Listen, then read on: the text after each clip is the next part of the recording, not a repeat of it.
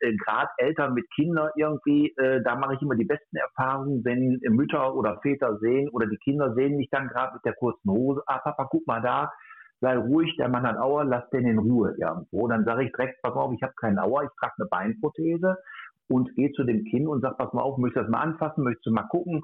Und dann merken die Eltern auf einmal irgendwie, äh, ach guck mal, der ist ja gar nicht so. Äh, der, der ist ja sofort äh, äh, gesprächsbereit und äh, möchte meinem Kind ja auch helfen und äh, ein bisschen aufklären.